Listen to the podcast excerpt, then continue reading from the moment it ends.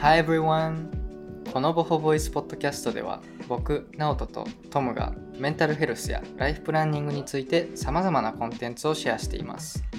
プロアクティブでヘルシーな人生を作るためのマインドセットやモチベーションを見つけて一緒に成長していきましょう。Are you ready? Let's go!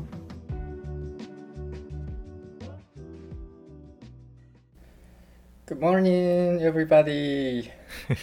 皆さんおはようございますそしてこんにちはこんばんははい、こんにちは、こんばんは。何話したのかな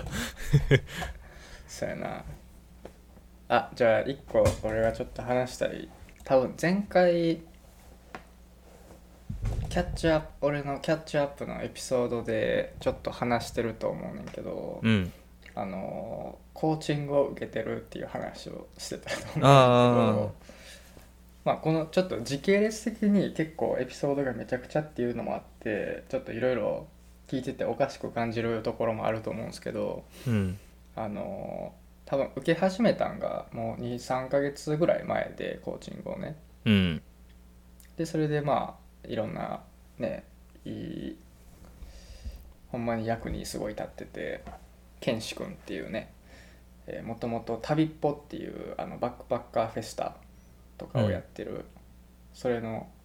世界一周コンテスト優勝したら世界一周ができますみたいなのでうんうん優勝してる人お祭り男として優勝して世界をのお祭りに行きまくってた人やねんけどそうその人のやつをね、えー受けてて月に2回でちょうど今日の夜もあるんやけど、うんそうそれでまあ受けててでちょっと報告したいっていうのがうん僕もあのライフコーチになりましたっていうそう多分前もしかしたら前回からエピソードで受けてるんですよっていう話してからの僕が僕もライフコーチになりましたっていうちょっと時系列的になんか「何やそれ」みたいななるかもしれないですけど意外とちょっと温めてたものではあってうんで実はこれさあのまあだいぶ前からスポットキャストをほんまに始めた当初ぐらいからうんちょっとあの考えてたことではあってあでそもうだめっちゃたくんちゃだそうめちゃくちゃ先になるやろうなって思ってたうのんが、ほんまにすぐになってんけどそれこそさ最初の方にさ、あのエピソード100ぐらいいったらなんかやるとか言うとったやんかあ言ってたねまあそれそくらいのその一つやねんなこれ。あそうだったんそだうそうそうそう いそやれの一つでもあ ってだって今そ収れがまさかのそうだね今収録してるエピソードが16だけ どそうそうそまあ5分の1だよねううんだいぶちょっと早くなってうんうんうんそうまあまだインスタでしかアナウンスはしてなくてうん LP とかも何もまだ作ってないんやけどうんちょっとそこはまた時間がかかるから、うん、とりあえずブログをホームページ化しようかなとかちょっといろいろ考えてるところではあって、まあ、とりあえず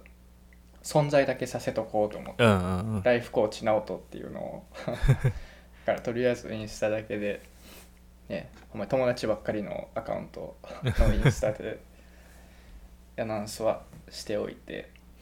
でそっからあれだね、時間が進むにつれていろんなコンテンツだったりっていうのが徐々にアップデートされるっていう感じにそうやねうんそうもうね一応なんかモニターみたいな感じで受けてもらってる人も何人かいてて、うんね、このポッドキャストも聞いてくれてると思うけ どそのお二そうや人ねは、 ありがとう、うん まあそういうことなのでそうなん皆さ んぜはひい直人のライフコーチ受けてみてはいかがでしょうかはい、ちょっとチェックしてみてください結構ちょっと作り込んで文章も割と書いたんでほんまに興味ある人は読んでくれたら嬉しいです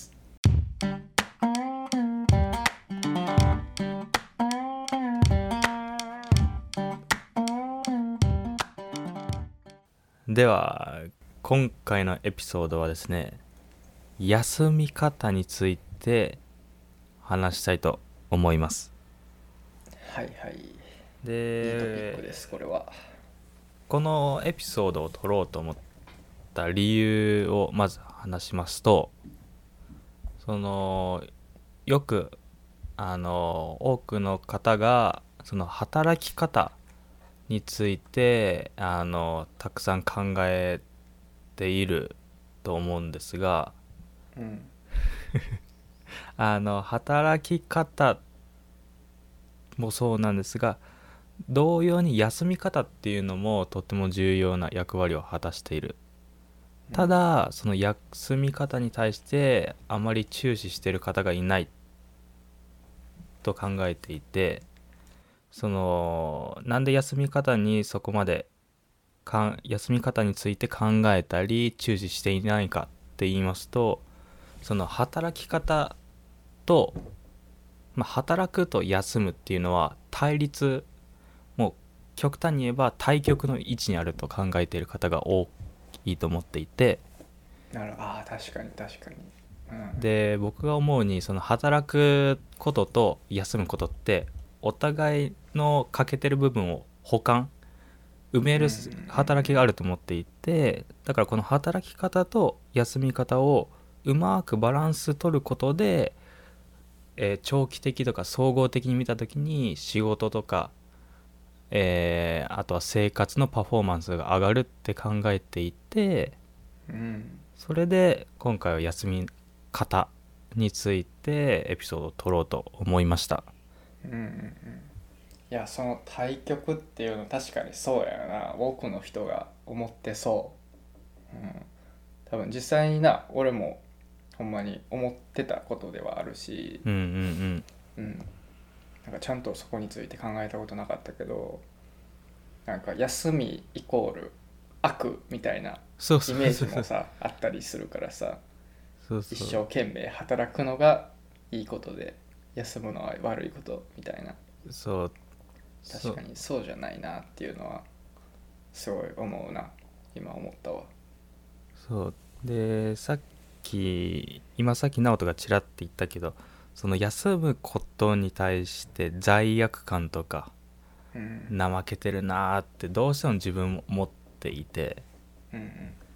でそれに関してもうある種性格的にその意識を変えることはできないかなって思っていてうんうん結局その休みの日にも仕事プラスアルファで何かあの活発的に活動していないとあのかえって気になってしまうとかうんうんそういうのがあるからその休むことに対するあの抵抗感というか罪悪感っていうのは消えないのかなってうん思っていてその今挙げた休むことに対する抵抗感の根本にあるのはやっぱり罪悪感うんなんかせっかく休みなのに何も努力してないとかうん生産的なことしてない、まあ、もっと簡単に言うと自分が進歩してないって感じてるのかなってうんうんうん直人実際どういうふうに思ってるその抵抗感っていうか罪悪感があるって言ってたけどうん、俺そこに対してのマインドセットがすごいここ数ヶ月でなんか変化していってるなっていうのはすごい感じててうんまあねちょっと前のところをやめてうんあのまあ自分の時間がすごい増えて、うんうほんまんにすごいいろんなことを始めたりしてるねんけどうんやっぱりスタートっていうとその何か始める時っていうのはもうほんまに時間をかけてなんかそのスピード感を持ってやらないとなかなか始まっていかへんやんそういう新しうんくなんか確始かめにる時って、だから結構詰め詰めでほんまにやってて、うんうんでまあその時は何やろそれこそさっき言ってたように休むことが悪それが進んでいかないっていう風に感じてたからうんうんもうほんまにうわーってやっててああでもまあ俺何回か経験してるけど、うんそれで何回かバーンアウトしてるわけよーうんうんそう多分エピソードでも一回言ってると思うけどそうだからそういうバーンアウトとかをしてる経験から休み方っていうのをちょっと考えるようになっうてん、ああなるほどねえー何かを達成したいものがあるっていう時にうんうん毎日毎日を100でだから言うたらさ何かを目標達成するのってさ、まあ、うん長い期間がかかるわけやん、だか確かにらこれをマラソンとして言い換えると、最初から最後まで100で走り続けるマラソンなんかもう絶対無理やんか。無理 だね無理だからそれで大体だからそれを常に70だからマラソン選手って基本ずーっと同じスピードで走り続けるやんうか、んそうだねそれでやっとゴールをするやんだから大体俺の感覚ではもう70ぐらい、うん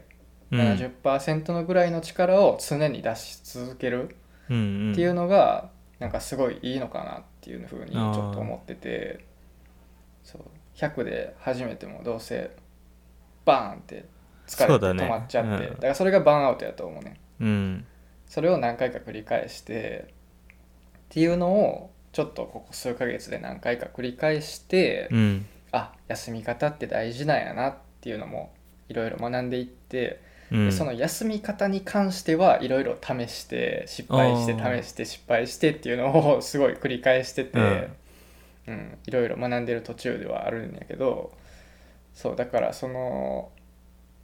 そこの罪悪感っていうところは最初はもうもうめちゃくちゃあったから100でずっとやっちゃったああなるほど、ね、けどそこでいろいろバーンアウトしたりして学んだから今はそこに対しての罪悪感っていうのは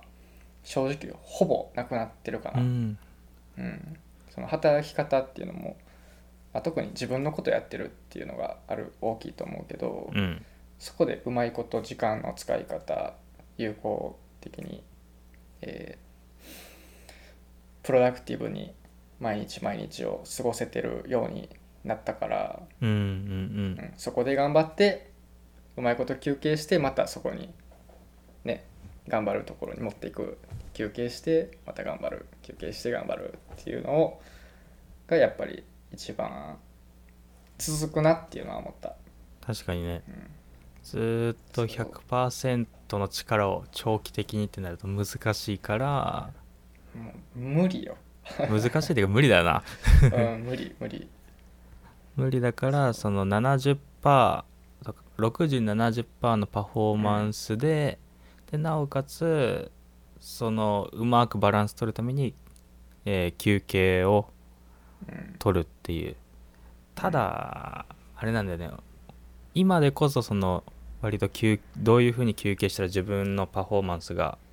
高い状態で保てるかっていうのはある程度分かってきてはいるんだけどうんうんそれこそ受験生の時とかその休み方が分かんなくて、うんうんでなんで分からなかったかっていうとそのとりあえずまあ2つ考えていて体力的に、まあ、疲れてるからもう一日中寝たりゴロゴロしたりもう体力を回復する方向にうん休みの日を使うっていう休憩の仕方とうんでもう一個はもうふ普段その自分の努力することとか、まあ、部活だったら練習したりとかでいや自分の本当にやりたいことができてないもしくうはんうんうんやりたいことがあるけど時間がないっていう時に休みの日にその今までやりたかったことをうん一日中ずっとやるっていう休憩の仕方をしてたんだけど、うんいざ休憩を終えて次の日からあの通常、まあ、仕事とか勉強が始まった時にそれでも全然パフォーマンス上がらんくってうんあれ休憩したのになんでとかうんっていうのはあったねその結局自分の欲望のままにだらだだらだらと過ごしたからといってその完全にリフレッシュはできなかったなっていうのはあったなうんだからその休憩の仕方がわからないっていうのは今まであったなうんえ今は分かってるそう今はうんうん徐々にわまあ時間の尺度で違うんだけどうんあの短時間と中時間まあ長時間の3つくらいに時間軸を分けて休憩の取り方っていうものを何個うかんうん用意はしている、うんうん実際どうやって休憩するのえっとねうん時間が短いものから言うとね、うんその例えば朝起きてすぐジャーナルを書くとかうんうんジャーナルを書いてあとは読書をするうんもうこれはジャーナルだと5分から10分うんで読書だと30分以内にも終わるしうんであとは運動うん朝ちょっと2 3 0分ウォーキングしたりうんでその結局、まあ、朝にも限らずそのずっとデスク仕事が多いとずっと座ってるから、うんその血流の流れがすごく悪くなって、うんうんそれと同時にその頭の回転も鈍くなる感覚があるからうんなんかずっとデスクワークで疲れたなとかなんかあんまりパフォーマンス良くないなって思ったら2 3 0分ウォーキング行ったりっていうのをうんうんうんしているねうんなるほどねそうそれが短時間の休憩の仕方っていうのうをん自分がやってる方法の一つかなうんうんうんなんかそれってさあの休憩っていうよりルーティンに近いと思うねああそうだねうんなんか俺もそのジャーナル書いたりうんとかはするけどそれってなんか休憩っていう感覚よりうんそのねルーティーンって感覚やからなんかあるやんその一日オフの日とかあるやんかあるそういう時はそその日をもうオフにしよう完全オフにしようっていう時はどう過ごす一日完全にオフだった時ねうんまあ、さっき言ったのが、まあ、疲れてきたなパフォーマンスが落ちたなっていった場合が起きたら取る、うんもう自分で決めてるルールっていうかさルーティンであって、うん実際に丸一日オフっていう時はあのー趣味に没頭するかなうん自分だったら読書とうんあの筋トレが興味あるからうんもう本当に没頭できるものに時間を費やしてうんそれこそ筋トレしに行くだけではなくてそのトレーニングメニューを組み替えたりとかうんうんあとはボディービルに大会出てる人と一緒にトレーニングしてうんうんあの苦手な部位とかうんあの全体的に見た時にあここの部位もうちょっとトレーニングした方方がいいよとか。あとはは料理について研究したりとかうんうん本当に興味関心じゃなくてもう趣味、うんうんうんまあ、趣味とか趣味を超えて本当に熱中没頭できるものに時間を費やしてうん日常生活から離れることをしてるねうんうんなるほどねうんちなみにどこの部位あ苦手なとこ ろあのね肩でもね後ろなんだよねなんていう部位な肩の後部リアっていうのかなまあ肩の後部っていいつも言ってるから肩の後部と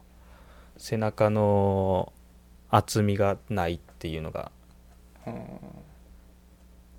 あってそこを鍛えるトレーニングを、うまあ、んこの間、ボディビル出てる人と一緒にやったけどだから一日中筋トレっていうか本当熱中できることにうん集中してたからうん次の日とかはもう仕事とか勉強のパフォーマンス良かったねうんなるほどねそうそうそうはいはいはい直人はど俺はまあほんまに失敗を繰り返してきてここ数ヶ月間うん休憩の仕方っていうのをバーンアウトしたり、う、うん、逆にだらけてしまったりその休憩のせいであーあーあーっていうのをまあ何回か繰り返してきてでまあある程度もう頭の中では分かってきたからそれを続けるうん続けていくだけやと思うねんけどまあその1日オフとかじゃなくてその毎日毎日の積み重ねの休憩っていうところで言うとうんえーまあ、休憩というか、まあ、まあ自分のルーティンを話すわ一番自分が調子いい時のオルーッテケーィオンッっケていうのは、ーうんえー朝朝なんちえーまあ一番調子よかったなっていう時の話をすると、うんほんまに朝5時起きの時うんうんうんうん朝5時に起きてで、えー歯磨きしてうん水飲んで、うんで外の空気吸って んで部屋戻って、うん部屋で、えー15分ぐらい体を動かすちょっと俺のずっとヨガ、あの YouTube でヨガをいつも見てる人の15分ワークワークアウトみたいなうんうんのをうんやってで体もめっちゃ動きあ気持ちいいってなったところで、まあ、コーヒーを飲みながら仕事をちょっとしてうんでまあそんだけしたしても言うて多分9時10時とかやね朝のなうんそれでやっと朝ごはんを食べてでまあゆっくりしたり、まあ、仕事をしたりとかして昼ごはん食べてうんでその後もだいたい5時ぐらいまではいろいろやったりしてで夜ご飯をもう夜ご飯とか風呂とかをもう6時ぐらいからうんし始めてでほんまに7時過ぎには全て終わってる状態ああなるほど、でね、仕事ももうしないうんそれ以降うんはでほんまにパソコンとかもデジタルからマジで離れるうん夜ほんでまあ夜やることって言ったらヨガやったりとか瞑想したりとか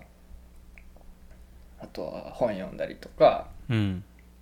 まあ、ほんまにデジタルから離れるっていうのででもう10時ぐらいに寝るこれが一番自分のベストやったなーって感じてるとあころでまあねちょっと普通に仕事とかでもそれがちょっとできひんくなって崩れちゃってっていう風でちょっと今それができてない状況やけど、あうんそう調子いい時はそんな感じでで、まあ、そこで言ったいろんなジャーナルとかヨガとかそれが多分日々の積み重ねの、まあ、休憩みたいなものっあていうのでだからほんまに朝の時間と夜の時間っていうのやなーうんうをんどう使うかっていうところ毎日毎日のあれは。で1日オフの時うん一というか日そういうちゃんと休憩を取りますっていう時はこれはほんまに学んだのがマジでデジタルから離れないとダメやなって思った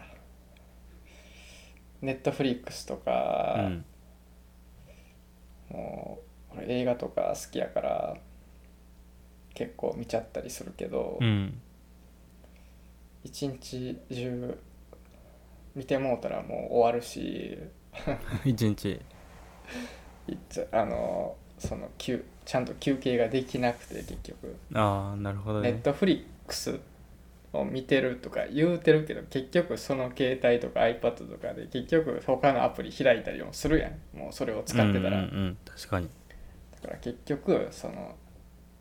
デジタルでの休憩っていうのはあんまり良くないなっていうのはほんまに感じてそうだななんかデジタルスマホ触っててとか映画デジタル、まあ、ネットリックスとかアマゾンプライムでうんなんか映画とかドラマ見て、それで休憩ちゃんとできたか、まあ、休憩した後にパフォーマンスが上がったかって言われるとなんかパフォーマンス上がったっていうよりは罪悪感が芽生えた感覚の方が多くてああ自分はね。うんうんまあ、だし、まあ、デジカルデジタルから距離を置くっていうのは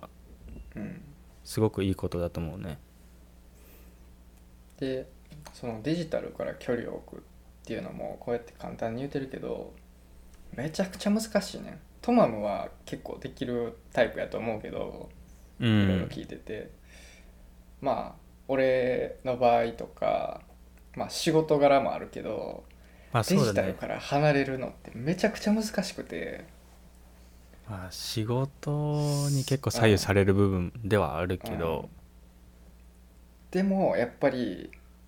ほんまにデジタルから離れないとマジで休憩できひんなっていうのはほんまに感じたからうんそれこそこう俺のコーチのケンシ君に「ケンシ君どうやって休憩してます?」っていうのを俺聞いてあ聞いたんだそうああでもやっぱりそれこそほんまにデジタルから離れるのはすごい大事やなっていうのは言っててうんそれをでそれすごいいいなって思ったのがあのサウナサウナうんサウナってもう強制的にデジタルデトックスの空間になるやんか 確かになも携帯を持っていけない から持っていけないことないけど壊れるよな多分うんそうだからそういう強制的にそういう場所にうんうんうん携帯が使えない場所に行ってでサウナも気持ちいいしうんで、まあ、サウナの時間って結構、まあ、テレビとかついてたら見てまうけど、うんテレビないとことかやと結構自分に集中できたりもすると思うね確かにだからそこでうんまあい振り返りやったりこれからどうしていこうかなとかいろいろ考えたり自分に集中する時間にすごいなるなっていうのでそうサウナが一つ、うそんのなかなか難しい人にとってはそういう携帯を持っていけない場所に行く確かにとかまあ俺もあれかなそういうサウナ自分の興味のあるもの、まあ、サウナもずっと好きやけど、うんあの自分の興味あるもの、まあ、自然に行くっていうのとうん自然に触れ合い自然と触れ合いに行くっていうのと、えー自分の興味のあるもの例えば絵の具で何か描いたりとかうんうんうん料理なんか作ったりとかうんだからそれこそほんまに最近な絵の具でいろいろ描いてたりとかうんあと生地からピザ作ったりとかえ小小え麦粉練って。トマトソースかけてソーセージ置いてとかマッシュルーム置いてとかして生地からポあのピザを作ったりあとはメキシコ料理結構作ったりとか いいねタコスタコスは作ってないな何やったかなちょっと忘れた俺もタコス以外のメキシコ料理の名前ちょっとわからんわそうだから最近そういう海外系の調味料 が調味料っていうかソースかなあのタイのさシラチャソースと かさあとまあ普通にハバあの何やったメキシコのハバネロちょっと忘れたハバネロかなうんやったかなそうそれ買ったりとかしてあと俺がカナダにおった時にうんよく作ってたグリルドチキンサンドイッチみたいなあ美味しいわそれはそうもうちょっとなんか海外のさ肉ってちょっと焦げてないっていうぐらいやったりするやんかそうそうそう結構ねそうあそのうそれをそこまでやってやってでシラチャソースかけてうん挟最高だんで キャベツ千切りしたやつ挟んでとかしうて、んうんうんそうそういうなんか俺にとってはそれもすごいクリエイティブやねうんうん、すごいゼロからものを作ったりとかすごい楽しいし美味しいし、うんあとか海外に おる確か気分、にね ちょっ海と海外にまあ間接的だけど触れることはできそるうなそうそうそうだからそういうほんまに携帯から離れて自分の好きなこと興味のあることをしてみる新しいことをしてみるとかもやなうんあとはだからそういうことを俺はしててうんだから多分いろいろ休うん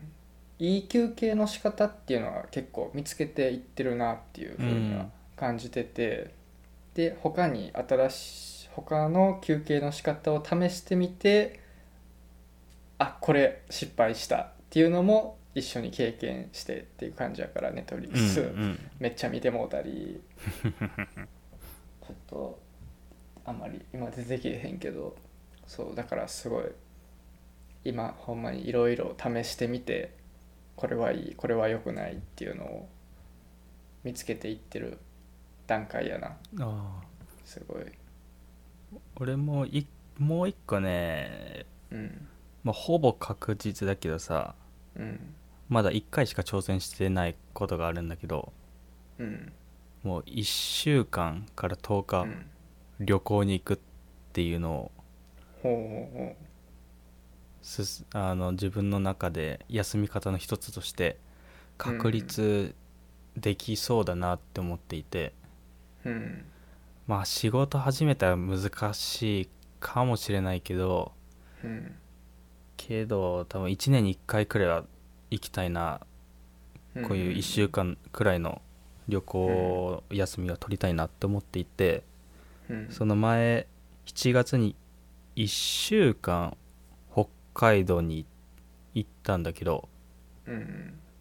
もうその時のテーマが「妥協は許さない」っていうテーマで行ったんだけどどういうことやもうそもそも北海道行こうって決まったのが旅行行く3日か2日前でうんでもうホテルとかも全く取らず行きと帰りの飛行機だけ決めとあとレンタカーだけ決めて、あとはもう1週間自分たちの欲望のままに動くうんあそこ行きたいあのホテル泊まりたい、うんあそこの観光地見たいあとはこれうん食べたいとか、だから1週間で予算15万近く行ったんだけどさうんまあお金はもうちょっと抑えれただろうなとは思ってるんだけど、うんその何が良かったかってその1週間今までの、まあ、仕事場だったり勉強してるスペースから離れてうん長い時間あの自分自身と向き合えたしかつ友達といろんな話ができたっていうのが大きくてうんその普段の生活圏から離れることによってその今まであった変なプレッシャーとかうん重圧っていうのがない中でゆっくり自分と向き合って考えることができたっていう点が非常に良くてうんだからそのプレッシャーのない中であのいろんな将来について考えたりするっていうのもありかなと思っていてうんで今度11月の上旬に第2回目をやろうかなと思っていて。うんあの北海道と九州1週間かけて行ってくるんだけど、北海道と九州そうそうそう2泊3日で北海道行ってうんで残り4泊ほどうん九州回ろうかなっておこれ今次はもう欲望のままじゃなくて妥協を許さないっていうテーマではないけどうんある程度予算を抑えていくけど、まあ前回の北海道同様にまあいろんな将来のこととかあのキャリアについて勉強についてちょっと時間かけてプレッシャーのない中で考えてみようかなって思ってうんる、うんうんまたなんかそういう新しい土地とかに行くとないろんなものにインスパイアされてそういう何かビジョンとか考えるときにすごい役立ったりはなそうすごいすると思うしな特にまあ仕事が観光関連に携わるからさ、うんうんまあ、そういう点ではいろんなところ行っていろんな景色とか観光地を見てっていうのは非常に重要になってくるのかなとは思ってるう、ん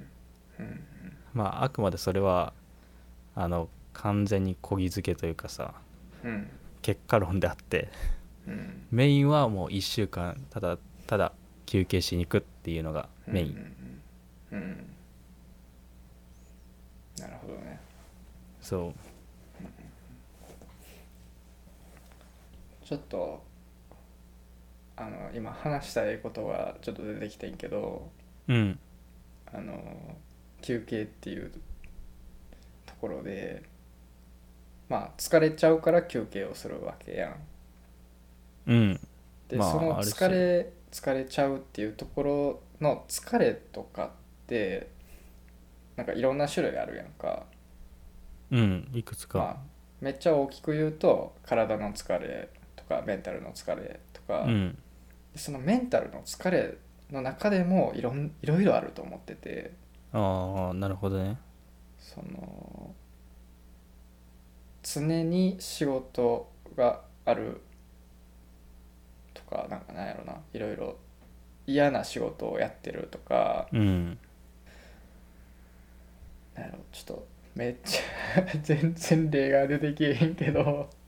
なんかすごいいろんな種類があると思っててまそういあう仕疲事れストレスっていうところに関して。仕事人間関係とかそうそうそうそうそうそう特にそういう人間関係とかやとさあのいろんな休み方で例えば運動をしてストレスをなくすっていう人もおるやんかうんでもなんか俺の場合そこに関してすごい運動めちゃくちゃいいことやし俺もたまにボルダリング行ったりとかするしうんうめっんちゃいいと思うんやけどなんかたまにそれってその瞬間そういうところから離れてるだけで結局戻されるくないっていう同じ場所にあーなるほどね根本同のじ解決悩みの場所っにていうかそうそうそうそうだからそういう根本解決っていうところで大事やなって思うのはアウトプットをするうんアウトプットというか、まあ、人に話すであったりそうだね文字にするだったりなんかそれも俺一つの休憩になってるなっていうのはすごい最近感じててアウトプットする場所がほんまに今すごいあるから、そうだねほんまにポッドキャストもこれもそうやしあの俺が受けてるコーチングもそうやしで逆に俺がコーチングする側でもいろいろそういういろいろ聞いて自分の、えー考えを伝えてとか、そういうところでもすごいアウトプットになるしいろんな気づきがあるしで普通に結構俺の周りの友達でこういう話をしたり夢の話をしたりっていうする人もおるからうんうんそこですごいアウトプットができてなんかすごいうんなんか俺の感覚ではストレスを減らすもそうやねんけどうんなんか幸せっていうものを感じやすくああなるほどねなってるなみたいなちょっと なんかめっちゃずれたかもしれんけど テーマからでもそういうなんか自分一人で好きなことに没頭する以外にも人に話してみるうん自分の信頼できるお互い信頼してる友達に話すうんとかもすごい大事かなって思った、確かに今の聞いてまあ休憩休みとちょっと外れるけどさうんその特に学校をね卒業してからうんうんあのもう全ての行動って自分の自己責任でああるわけであっ確てかに確かに、うん、まあも具体的に言うとその川から海に放たれた感じがしたあーっていうもう卒業式の時に俺そう感じなて、るほどね割と中学から大学になるまである程度自分ができる行動範囲っていうのが制限はなくなりつつあるって思ったけどそれでもやっぱりある程度行動範囲っていうものは学生だから限られているわけであって、うんただ卒業したと同時に社会人になった瞬間からもう全ての行動に対して何でもやってもいいよってなると帰ってどれから始めればいいのか分かんないっていう感じがうんうんうんすると同時にそれがまあメンタルだったり精まあいろんな疲れとかストレスにつながるのかなうんうんって思っていてでその時に思ったのはあのーも俺が思ったのは結構思った以上にわがままになっていいのかなってうん思って結うんう局ん学生の頃は先生とかがいたからあの何かしらの変化っていうものに対して先生が気づいて声をかけてくれたけどうん社会人になったりしてもらほぼなくてそれがうんうんそうやなだからもう自分からその精神的にきついとか、うんあの何か楽しいことあったとかこういう美味しいものがあったとかっていうものをうんもっとちょっとわがままになって伝えた方がうんうんうんいいっていうか伝えないと誰も気づいてくれないっうんていうのがあるあったしそれと同時にその本当に精神的にきつかったりした時に自分を押し殺すのではなくてもう誰でもいいから身近、まあ、家族だったり身近な人あとは先輩とか部下とかでもいいからそのもう精神的につ辛いとかそういう一言をかけるだけで周りがサポートしてくれるっていうのもあるからそれをちょっとみんな頭の端頭の隅っこに置いて置いといてもらえたらなってうん思いますほんまにメンタルは危ないようん気づかないうちにねそうやってハマっていっちゃうからだそうそうそうからそういう意味でも普段からそういう信頼できる人にねいろんなことを話してっていうのができてると気づいてもらいやすくもなるやろうしそうだね逆に自分がほんまにしんどい時も話しやすいと思うし普段からいろいろ話してる方が、うん、なんかまあでも結構これに関してはすごい思うことがいっぱいあるな本当またそれに関するエピソードもじゃあ収録をしようと思うので皆さうんんぜひ期待しておいて待っていてくださいな2人で喋ったらちゃんと 喋ってんのになと思う、 そうやな。まあ次の一人エピソードも頑張ってみます。うん、てか頑張ります。ガチガチのトマムが出てくるのかスラスラしゃべるトマムが出てくるのか ま皆あさんそれは お楽しみやな。そうやな。はいうん。というということで本日のエピソードはですね休み方についてお話をしました。えー